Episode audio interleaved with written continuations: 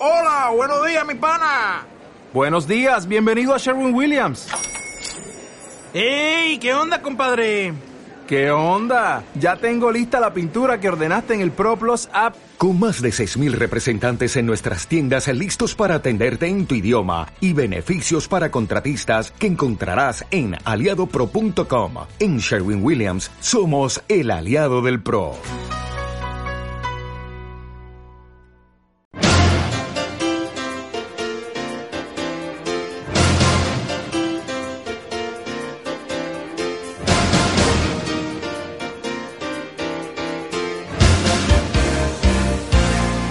Salud. y medio ambiente.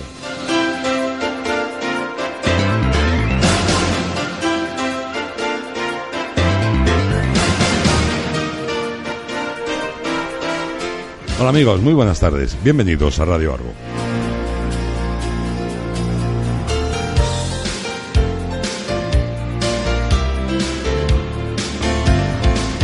Hoy en Salud y Medio Ambiente vamos a hablar de dos temas interesantes. Uno de basura, pero de una basura un poco especial. Y luego también Vicky nos quiere contar algo sobre la leche. Sobre la leche y algo que últimamente parece mucho más frecuente, no sé por qué, que es la intolerancia a esta, a la leche. Se lo iremos contando.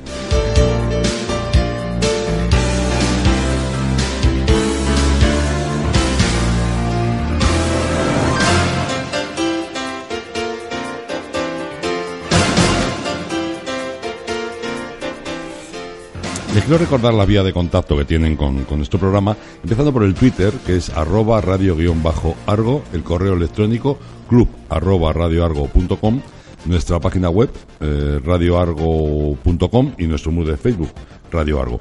Nos encanta que ustedes nos cuenten cosas y nos digan pues, cualquier sugerencia, si quieren que hablemos de alguna cosa en concreto, que comentemos algo, o que nos echen la bronca por algo, que también estamos acostumbrados a ello. Gracias. ¿Algo refrescante?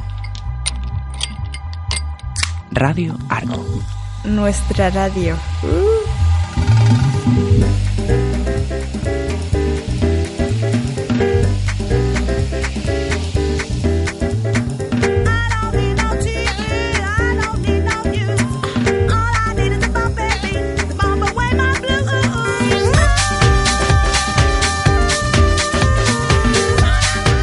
Vicky Bañez, buenas tardes. Hola, buenas tardes. ¿Te has mojado en la moto? Un poquito bastante, sí. Utiliza el medio, el transporte público. Entonces no hubiera llegado. Es cómodo y eficaz. Entonces no hubiera llegado. Si tengo que esperar el transporte público, que pues- se ha montado un poco de atasquillo, gracias a la lluvia, por supuesto, no hubiera venido. Pues ahora mismo hay un proyecto para sacar un abono joven, hasta los 26 años creo. Te coge justita, pero te coge aún. Y baratísimo, me parece que a 20 euros. Sí, sí, sí, pero si tardo una hora en llegar aquí y salgo un 20 minutos antes de la hora a la que tengo que estar, pues es un poquito difícil. Hay que salir con tiempo. Sí. Es lo mejor. José Luis, muy buenas, ¿cómo estás? Hola, muy buenas tardes, don Ezequiel. Tú no tienes problema con el transporte ni con No nada. tengo ningún problema con el transporte. ¿Te vas a coger tú al abono transporte este hasta 26 años? No, porque es más caro que el que tengo yo. Vaya, entonces nada. Jesús Dasumendi, seguro que sí coge el abono transporte de hasta 26 años. Por supuesto, buenas tardes. Yo, si es más barato, sí. Sí, sí. Y si nos dicen algo, dice yo es que he envejecido mucho, pero Estoy un poco estropeado, pero tengo 24. yo lo que estoy muy disfrutado. Entonces creo que no. A ver, a ver quién niega que tienes 26 años. Claro. Eh, bueno, ¿Los tienes? sí, sí. Y unos pocos más. Y- y, pocos. casi, casi otros 26. Nada, exagerado. Exagerado. Pero bueno. Es, eso es nuestro amigo Guillermo, que sí que tiene ya los cincuenta y tantos, pero los demás no. No, somos Los jovencitos. demás no. A ver cómo hace. Fíjate. Es increíble lo de Guillermo, cómo trabaja a dos manos. Es, es un poco el inspector Gadget. Sí, sí. Saca el gacheto brazo y Sí, mueve sí, lo que sí, sea mueve necesario. lo que haga falta. Es- No hay, no hay aparato que se resista. No. Bueno, vamos a empezar, vamos a empezar hablando, hablando de basura, pero de, de una basura especial. Vamos a ver.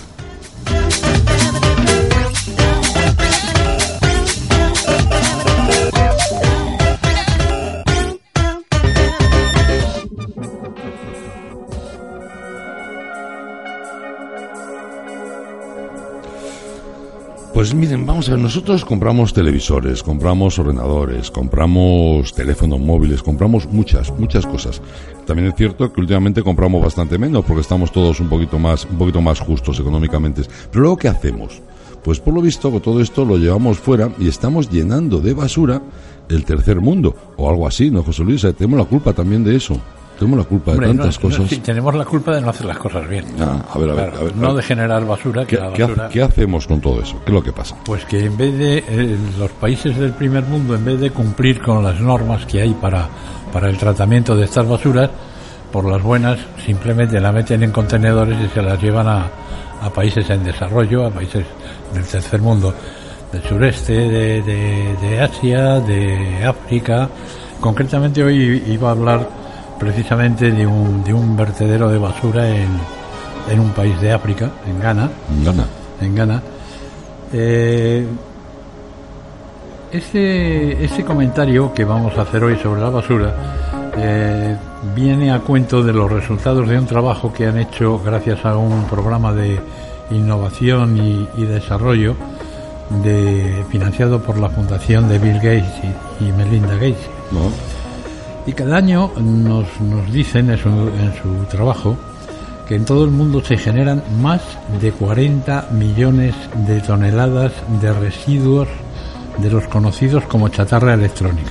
40 millones de toneladas. Qué horror. Sí, señor. Montañas infinitas de frigoríficos, ordenadores, televisores, hornos, teléfonos, aparatos de aire acondicionado, tostadoras, etcétera, etcétera, etcétera, con un peso total equivalente a siete veces el de la pirámide de, de Giza. Los, los grandes generadores de estos desperdicios pues son, como siempre, Estados Unidos, la Uni- la Unión Europea fundamentalmente y ahora los países emergentes como China, por ejemplo. Pues estos generan cada vez eh, mayor mayor cantidad de, de basura electrónica. Solo una pequeña parte de esta chatarra, en torno al 15,5 al 20%, se recicla con métodos eficaces y seguros desde el punto de vista medioambiental. Pero amigos, esto es caro. Esto es caro y los países del primer mundo, en vez de cumplir con, con las pautas o con los protocolos eh, que existen para, para reciclar este tipo de basura, Hay establecidas unas normas que no se Sí, cumplen. que no se cumplen y para no cumplirlas ¿qué, qué hacen pues meten toda esta basura en, en contenedores y los mandan a, a distintos países de- del tercer mundo. Ujú. Ghana por ejemplo un país de África Occidental que actualmente está experimentando un crecimiento económico bastante importante pues es uno de los centros eh, mayores de recepción recuperación y descarte de chatarra electrónica. Accra, la capital, cuenta con un próspero mercado de segunda mano, una red cada vez mayor de tiendas de reparación y una serie de actividades que intentan sacarle el máximo partido a toda esta chatarra que les llega, claro. Pero también en la ciudad se puede encontrar un enorme y contaminado vertedero de este tipo de residuos, porque los que no se puede arreglar y vender de segunda mano o lo que no se puede desmontar y vender los componentes, No. pues naturalmente se tira se, lo ¿no? al se tiran directamente a un vertedero que, bueno, hay un suburbio, un suburbio en, en Acra que es todo el suburbio es un vertedero.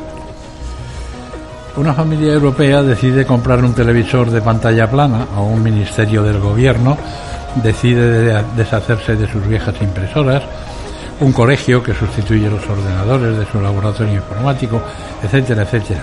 Incluso hasta un adolescente que cambia su smartphone por un nuevo modelo, pues todos estos están generando, sin quererlo, una gran cantidad de basura electrónica.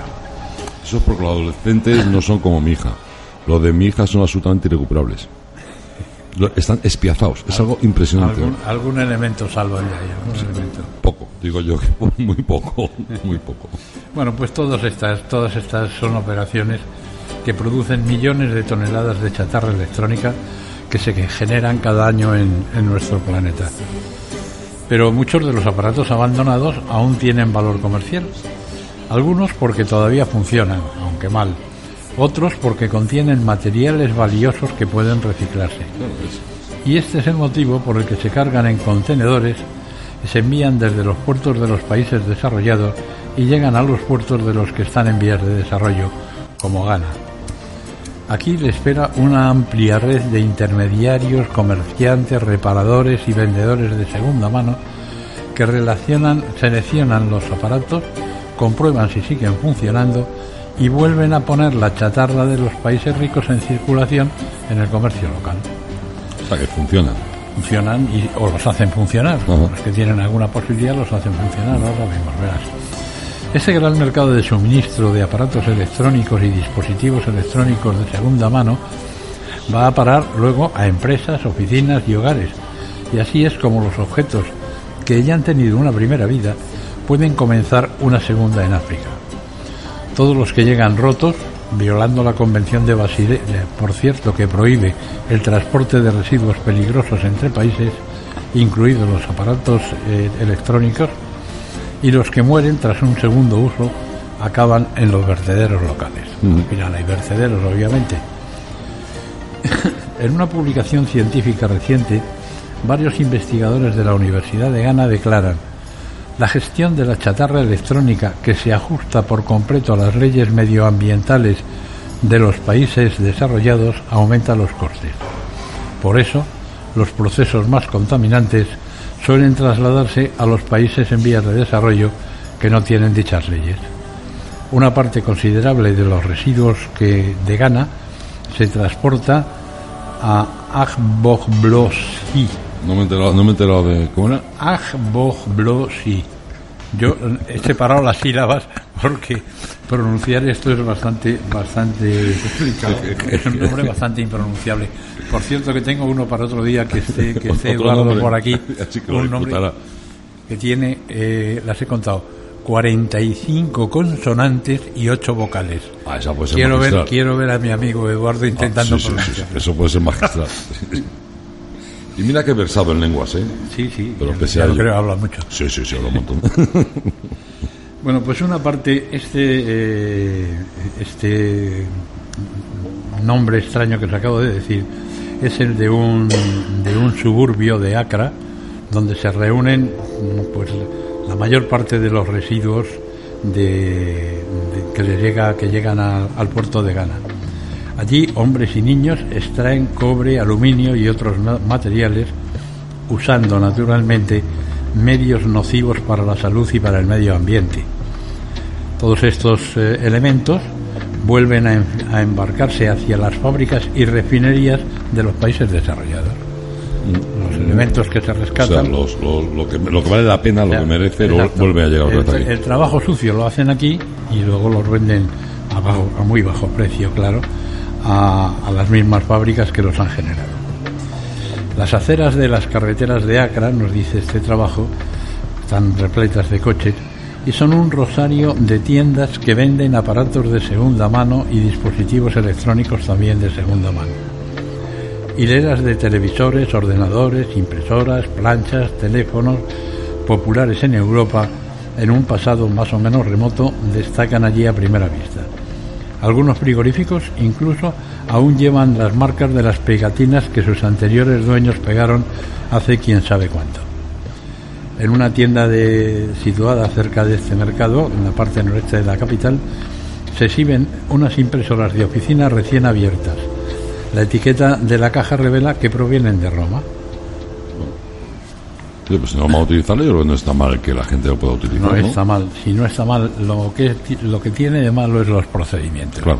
Los procedimientos que son resultan insalubres. Ahora, ahora no- nos comentarás también cómo, cómo se recuperan determinados productos que sí que valen la pena. De, de estos mismos aparatos, nos contarás, ¿no? Sí, eh, ¿Cuáles y cuántos? Mira, en la trastienda de un local que vende televisores que antes pertenecían a un hotel holandés, pues un chaval de aspecto friki arregla un aparato antiguo destornillador en mano. Los técnicos africanos, los, los frikis negros, como dicen ellos, desempeñan eh, un papel fundamental. Y esto nos lo cuenta Robin Ingerton, fundador de Fair Trade Recycling, que es una ONG que fomenta el reciclaje de chatarra electrónica y el comercio ético. Sin los televisores que ellos han arreglado a lo largo de los años, nadie habría construido torres de televisión. Dice en, en Ghana, Sí, claro, claro. Porque han dado paso a que mucha gente pueda tener televisión. Gracias al mercado de segunda mano, una parte de la población puede tener acceso a la tecnología, a los conocimientos y la excelencia técnica que de lo contrario tendrían muchísimos problemas para poder para poder acceder a ellos. Está claro.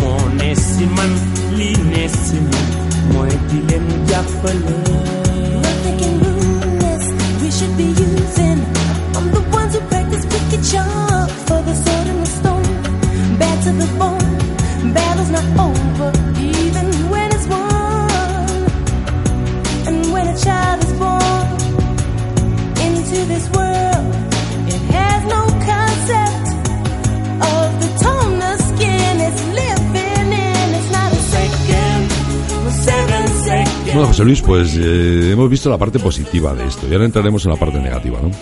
Pues sí, la parte Pues sí es cierto que hay que reconocer que gracias a esta segunda mano hay un montón de personas que tienen acceso a unas tecnologías que de otra forma no podían tener, Sí, claro. que, que a veces te extrañas en fotografías o en reportajes de televisión que te, que te ves a, a chavales o a adolescentes, más bien, eh, negros de esos que andan con su teléfono Sí, móvil. sí, tal, y bueno, pues el progreso ha llegado a todas partes.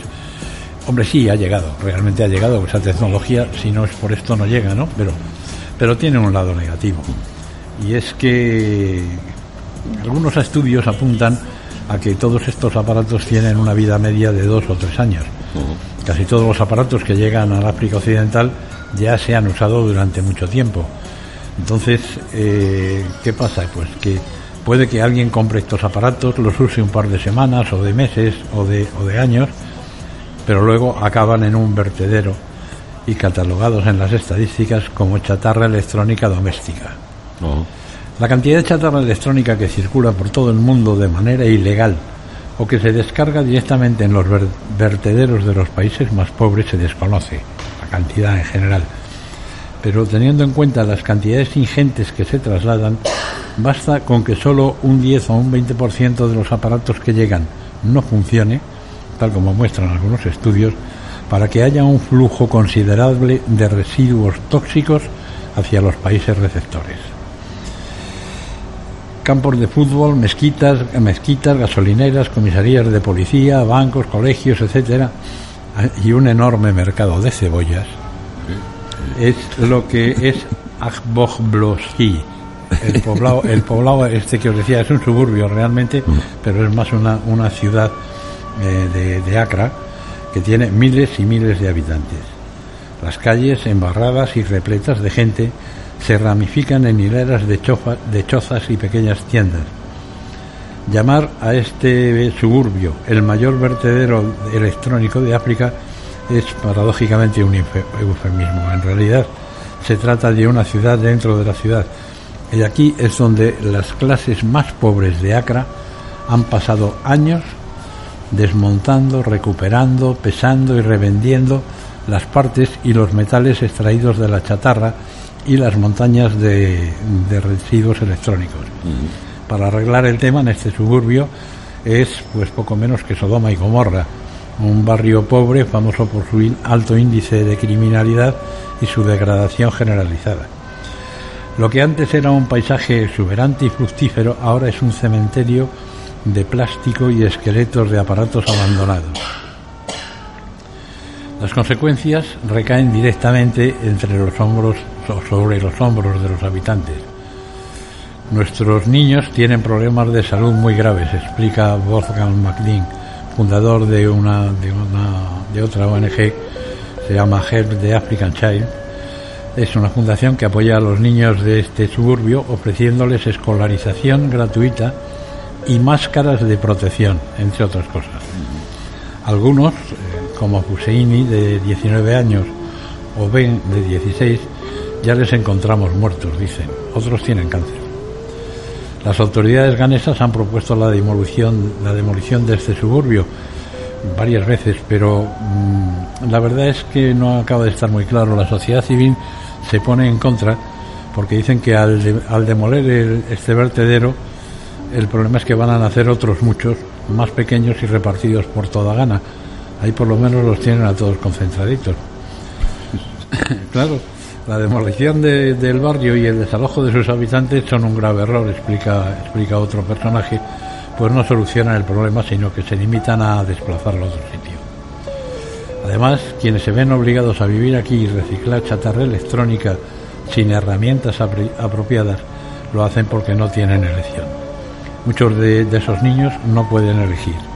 Viven en una situación de extrema pobreza, llegados del norte de Ghana sin recursos y así es como logran no morir de hambre.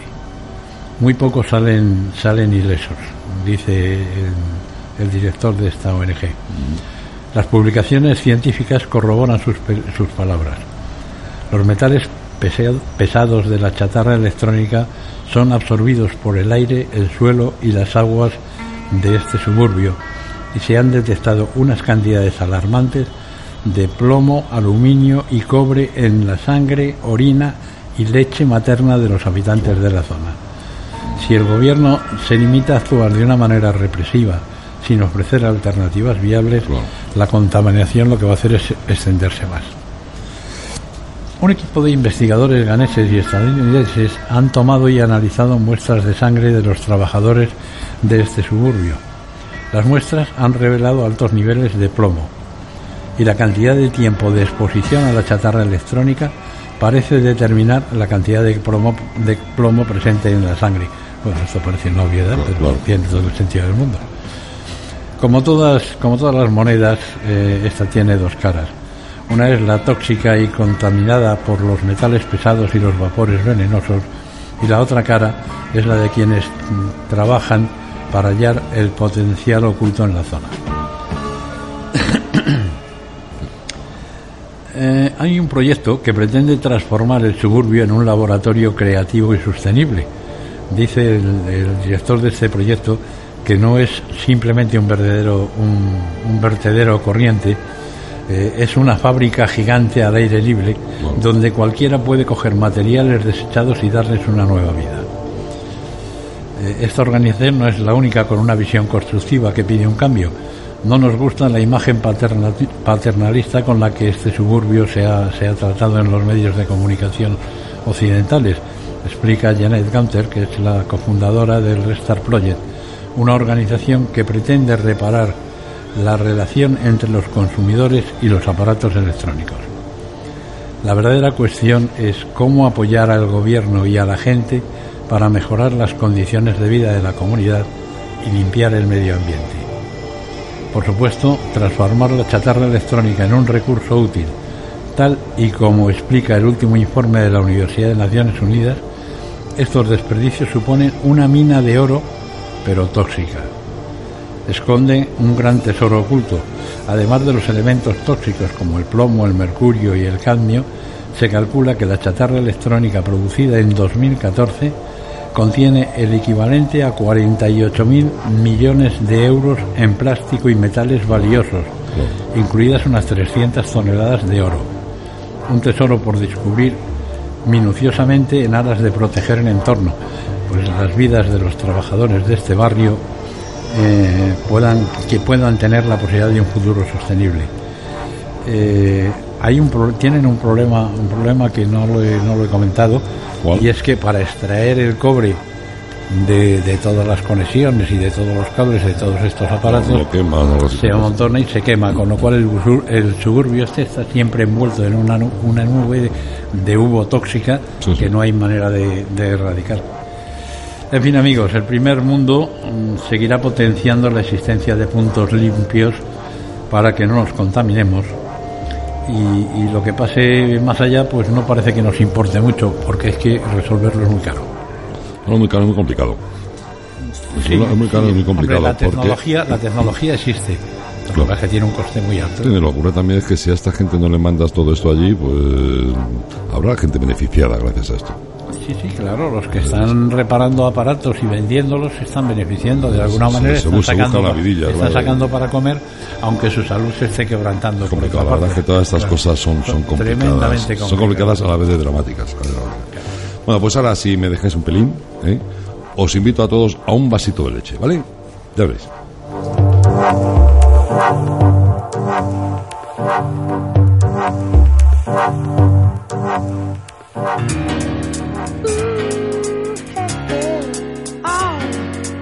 We're living in. Let me tell ya. And it's a world that man can eat at all. When things are big that should be small. Who can tell what magic spells we'll be doing for us. And I'm giving all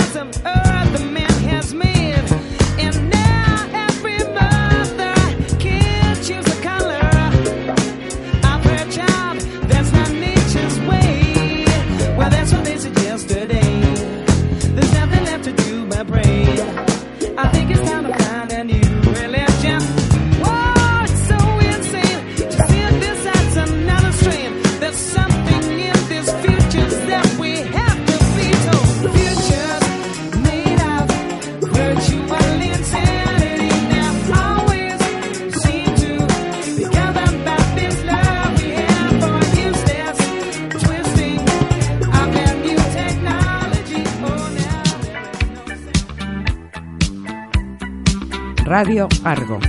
Con Ezequiel Triñaki.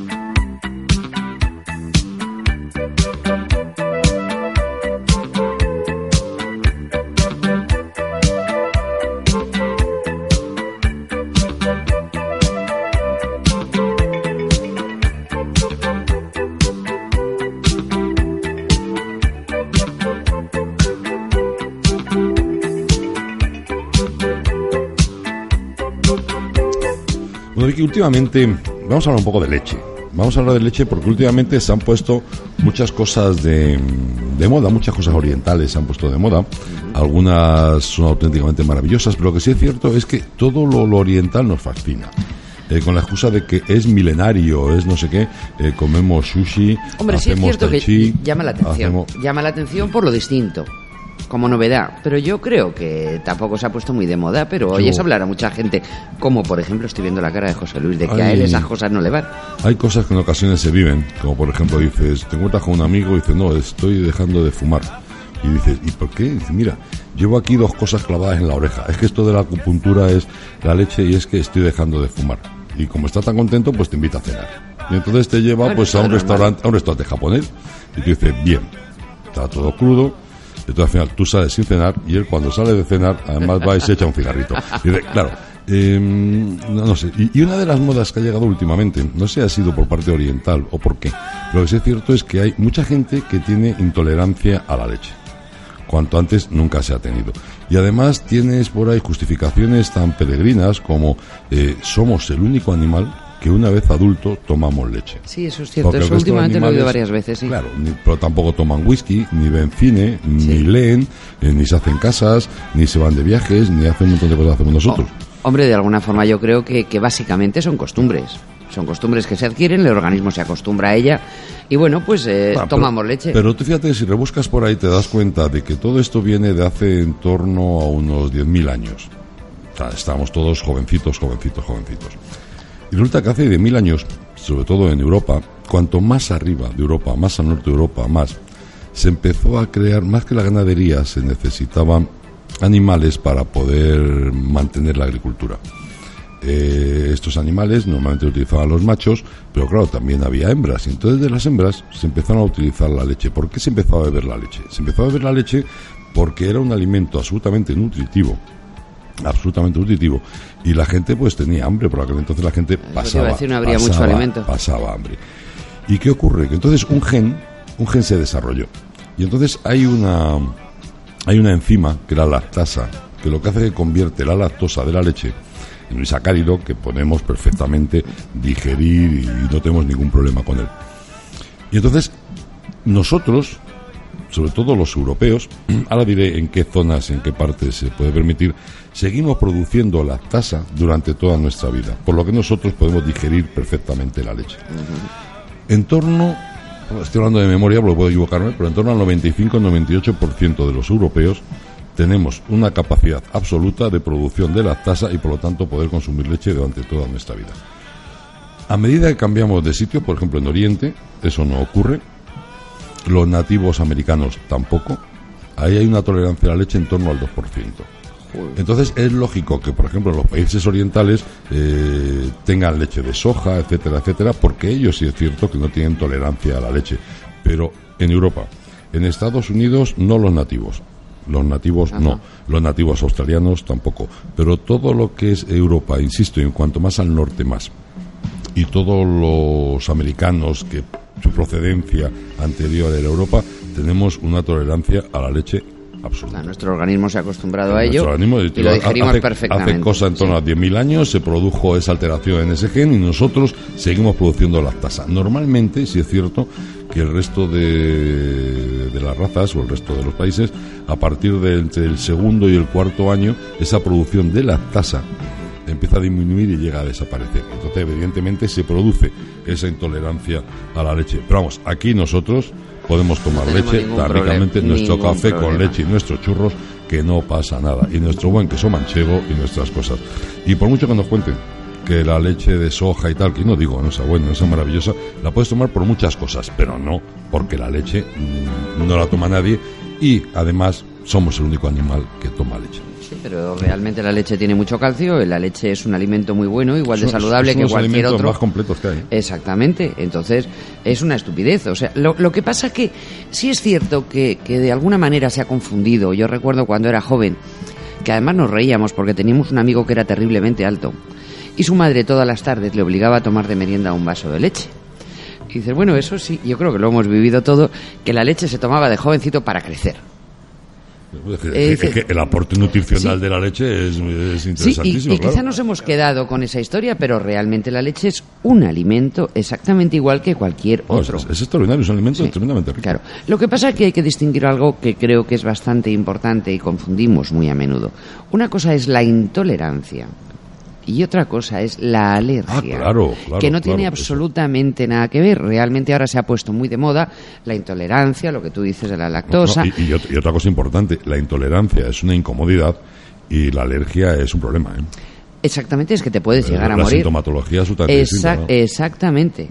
O sea, es que eso es lo primero que tenemos que distinguir. Sí es cierto también una cosa que, y la hemos discutido tú y yo varias veces, eh, que ahora, por ejemplo, entre las mujeres mm, realmente se han puesto muy de moda la leche de soja, la leche de no sé qué, la leche de no sé cuánto, porque decimos, y yo he sido la primera, El pan de no sé qué, el pan de Sí, no sé cuántos. Sí, pero sí es, es, que esto me sienta sí es mal, cierto que es realmente el no sé organismo tiene cambios con el tema de la menopausia, por ejemplo, eh, el tema hormonal varía. Entonces, en ciertos momentos, no siempre, hay cosas que te pueden sentar mal, que claro, puedes no digerir claro. bien. De todas formas, eh, eh, no confundamos, porque aquí hay dos cosas. Una cosa es el tema mm, de la menopausia, que prácticamente le ocurre a todas las mujeres, pero son unos meses. Luego puedes volver a, digerir- a digerirlo perfectamente.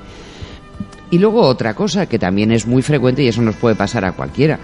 Y es que hay que reconocer que la leche, eh, al tomarla, y eso nos pasa a todos, se agria en el estómago. Y hay veces que te puede producir indigestión. Que no tiene absolutamente nada, nada que ver con que la digieras mal. Por problemas personales. Bueno, lo estábamos comentando antes y yo, yo os invito a que participéis, que estén muy calladitos vosotros dos. Eh, Somos muy discretos. Sí, sí, estábamos comentando el tema de la fragilidad, del tema de, de que de alguna forma nos, nos están convirtiendo en, en cosas frágiles. Eh, no toma, tienes que tomar, tienes que tomar unos cereales, no sé qué, con no sé cuánto con patatín, porque si no luego no va al servicio bien. Tienes que, eh, caramba, pues eh, te tomas tu pan tostadito que está muy rico y no necesitas más invento, o un par de porritas que tampoco te dice absolutamente nada. Eh, ahora, antes había borrascas, ahora hay, ahora hay criogénesis explosiva, y tú dices, vamos a ver, hoy estoy yo viendo la tele y oigo, atención, alarma en no sé cuántas provincias en 22, bueno, y mañana en 30, ¿eh? que a mí me encantaría saber en qué consisten esas alarmas, qué medidas se adoptan, qué, qué pasa con esto de las alarmas. Y dices, bueno, y conectamos directamente con Galicia, y sale un, un tío con su con su alcachofa y su, y su paraguas encima y evidentemente estaba lloviendo. Bueno, pues era, no es que está lloviendo en Galicia, algo que nos sorprende a todos, que lleva Galicia. Bueno, pero se está, estamos pendientes de una criogénesis explosiva que va a ser algo atroz. Pero es que eso nos pasa con todo. Nos pasa con todo. Y al final nos quieren convertir frágiles que aguantamos mucho más de lo que creemos. ¿eh? Yo, yo creo. Sigue, sigue, José Luis. No, digo, yo creo que hay dos cosas aquí. El tema probable- probablemente es más complejo. Lo que pasa es que, lógicamente, en esta, es una charla en ¿no? esta mesa, pues no, no nos vamos a meter en muchas profundidades. Cambiamos de mesa. Pero, no, no, a mí esta me resulta cómoda por eso, porque no hay que entrar en profundidades. Eh, yo creo que hay dos cosas aquí. Una, que, que es verdad que, que la, mm, la comunicación oficial y oficiosa pues nos está convirtiendo en, en frágiles como tú dices, estoy totalmente de acuerdo. Eso es lo que decías tú antes. Un día hace muchísimo calor y dicen, no salga usted a las 4 de la tarde a correr. Menos me está usted tomando, que me está usted insultando mi inteligencia, oiga, pues claro que, re- no. Que voy refresca, échate una rebequita. Una Claro, ese- pero yo creo que eso forma parte de una estrategia mm, de una estrategia global de hacer a la gente más frágil y más vulnerable. Obviamente, una, una sociedad que se siente frágil y que se siente vulnerable y, que además es medianamente inculta, y que además, pues es mucho y más además- gobernable. y que además más se le pueden gobernable. sacar se le pueden sacar un dinerito porque todo usted un complejo vitamínico 50 no sé qué vamos a ver pero si el problema que tenemos es que estamos todos gordos tú eres que a mí me, me faltan vitaminas te faltan no sé qué y si te faltan para eso está un médico que evidentemente te hará unos análisis le falta a usted hierro le falta a usted magnesio le falta a usted no sé qué y él lo hará pero tú no puedes ir ¿de dónde se ha inventado? el irte tú a la farmacia y decir a ver deme un complejo vitamínico que estoy un poco decaído y ya con eso dices uy esto es algo Pero, pero ahí, algo- ahí te enfrentas a un problema peor. Eh, ojalá la gente fuese a la farmacia y pidie- pidiera un complejo vitamínico. Mm, Hay muchísima gente, más de la que pensamos, que se compra todas esas cosas por internet porque son más baratas. Incluso Claro, los chinos te venden complejos vitamínicos. Y ahí sí entramos en un problema. Son palabras mayores, ¿eh? Eh, la gente, con, con todas esas historias, la gente se ha, se ha acostumbrado a automedicarse. Uy, estoy débil, uy, me falta no sé qué, o y tal. Todo el mundo lo comenta. Y ahora mm, ha aparecido Internet y, y bueno, pues las cosas son mucho más baratas y más asequibles. Y ahí no os podéis imaginar la cantidad de personas que se están automedicando y lo peor no es que se automediquen, es que encima están comprando una serie de productos por Internet que ni siquiera son lo que dicen ser. Están falsificados muchos de ellos. Eh, exact- exactamente, y, es- y eso sí son palabras mayores. Eso es ¿eh? verdad. Y Ah, otro, y ah, otro eh, tema. ah, bueno, no, no, te digo, No, sí, sí. para, No, no, está bien, terminar, está para bien. terminar lo que estaba lo que estaba apuntando de la debilidad de una sociedad, esa es una cara de la moneda. La otra cara, la cruz, me da igual cómo la llamemos, es, yo creo que es verdad que están surgiendo muchas eh, incompatibilidades alimentarias, sobre todo en los niños, alergias, incompatibilidades, y son reales. Sí, lo que pasa es que es la mala médicos. alimentación. Eso es la mala alimentación. Y, y yo Eh, eh, eh, a lo mejor soy y- y pensado, pero y también y también la fragilidad ¿por qué? un niño no se puede manchar los niños tienen que mancharse están hechos Sí, para eso, sí, eso un niño claro. un niño tiene que tocar un perro un niño tiene que comerse un moco de vez en cuando porque eso de alguna forma y lo hemos hablado en ocasiones crea crea unos anticuerpos que tú tienes a tu niño metido en una bolsita y que el niño no se te manche y no le tiene que cambiar de ropa cuatro veces al día el niño más ¿para qué, para qué mundo. quieres tener Sí, un niño? El niño tiene que mancharse Jesús decías algo pronto No, no, yo quería decir que parte de, de todo esto que estamos hablando, de los complejos vitamínicos y de las compras, la tiene la publicidad, que nos tiene completamente absorbidos. Eso en primer lugar. Y en segundo lugar, sí es cierto que hay una especie de moda a la intolerancia. O sea, ¿cómo se puede tener intolerancia a la lechuga? Por ejemplo. Que hay gente que lo tiene, es ¿no? que es, la- es lo que decía antes, la gente confunde. Dice, una cosa es intolerancia, otra cosa es alergia y otra cosa es que un día te sientes Te mal, siente demonio. mal, efectivamente, que no tiene nada pero, que ver. Pero sí hay una moda de, de voy a hacerme unas pruebas de intolerancia. Sí, Mañana tengo sí. cita porque me quiero hacer unas pruebas de Sí, intolerancia sí, sí. que nunca lo hemos hecho. Yo tengo alergias, yo soy alérgico a los antibióticos, lamentablemente, Pero la tardo en curarme una otra historia. Sí. Otra historia mucho más macabra, desde luego. Pero yo no creo que tener intolerancia a nada. Es cierto que hay días que las cosas me sientan mal, pero repito, y me sientan de Y maravilla. a, to- y a todos hay algo que nos sienta. Vamos a ver, si, si tú te metes un bocadillo de, de- de- de morcilla, Cosa más rica. es claro, es fácil. Que te siente mal. Que te siente mal. Es una Pero también te puede sentar mañana un- una raja de sandía. o te sienta algo- y hay cosas que te pueden sentar mejor o te pueden sentar peor. Pero, pero, pero de eso es las intolerancias con todo, con todo. con todo, con todo. Hay, hay una cosa que me falta decir, si me lo permitís. Hombre, faltaría más. y, y trato de ser breve. Mm, Tú sabes que yo tengo una cierta eh, fijación con las cosas que está haciendo la gran industria alimentaria en el mundo. La cantidad de cosas que estamos, que nos están metiendo, que al final son las que acaban creando las alergias y las que acaban creando algunas intolerancias. Y, y yo en esto sabes que soy un poco perro. Yo lo único que tengo intolerancia es a determinadas personas, pero por lo demás no tengo intolerancia, no tengo intolerancia a ningún alimento. Yo como tú. Pero entiendo, entiendo que muchos, muchos niños y muchos jóvenes puedan tener, puedan surgirles estas intolerancias y estas alergias, y yo creo que es por mala Por lo que alimentación. nos están, nos están y es metiendo, por lo que nos exactamente. están metiendo Sí. la gran industria alimentaria que no tiene el menor escrúpulo Mm. en vender cosas que son absolutamente incomibles. No, realmente si os fijáis, ahora la gente, los niños sobre todo, son más delicaditos. Ahora todos los niños se alimentan de papilla, potitos, gaitas, historias.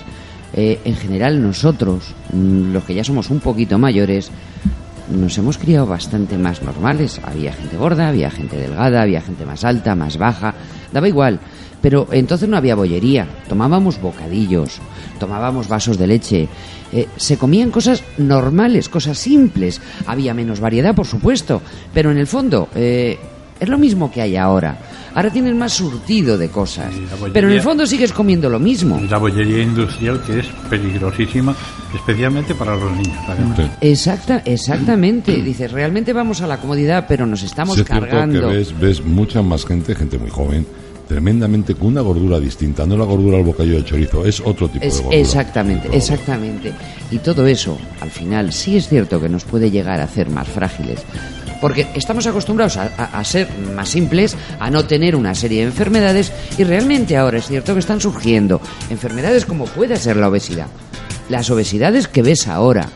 Y las ves ya en los nacionales, porque hablábamos de que, bueno, al principio cuando empezaron a venir los, los americanos o los sudamericanos eh, decíamos no no es que lo traen ellos es que es que es, es otra otra otro cuerpo dice y una porra es que ahora ves a los nacionales con los mismos cuerpos y es la alimentación por supuesto Guillermo, Guillermo está muy enfadado ya conmigo, me está diciendo que, que ya estamos muy pasados, o sea que nos o vamos. sea, me has traído aquí para que te contara todas las cosas, la diferencia entre intolerancia y alergia y todo el tema de la leche y al final de eso no he contado nada. Pues lo siento, lo contaré el próximo día. Es, verdad, tienes razón, tienes razón. Pero la culpa ha sido de Y Jesús. esperaremos, esperaremos ansioso a que nos lo cuentes. Sí, sí. Que son cosas muy diferentes y se confunden y es muy importante la diferenciación. Lo hablamos el próximo día, ¿te parece? Venga, vale. Gracias, Vicky. Hasta luego. mañana. Gracias, José Luis García. Gracias a vosotros. como Y siempre. ya sabes, no compres nada, no compres ni televisor, ni compres nada, para no contaminar. No, no, si lo puedo comprar, lo que, no, lo que no tengo que hacer es tirarlo Bueno, a pues, cualquier pues te lo guardas en casa, todo bien guardadito. Eso sí. ¿Eh? No, me, no me manches. Voy a aprender a, desmo- voy a, aprender a desmontarlo. Desmontarlo. Y a sacar el oro y todo eso, ¿eh? Claro. Muy bien, muy bien. José Luis, muchas gracias, de verdad. Gracias a vosotros. Jesús Asumendi, ha sido un placer. Igualmente, muchas gracias Hasta a luego. vosotros. Hasta luego. Amigos, muchas gracias por haber estado ahí con nosotros y mañana pues seguiremos con un poquito más. Un abrazo muy fuerte de Ezequiel Triñaque.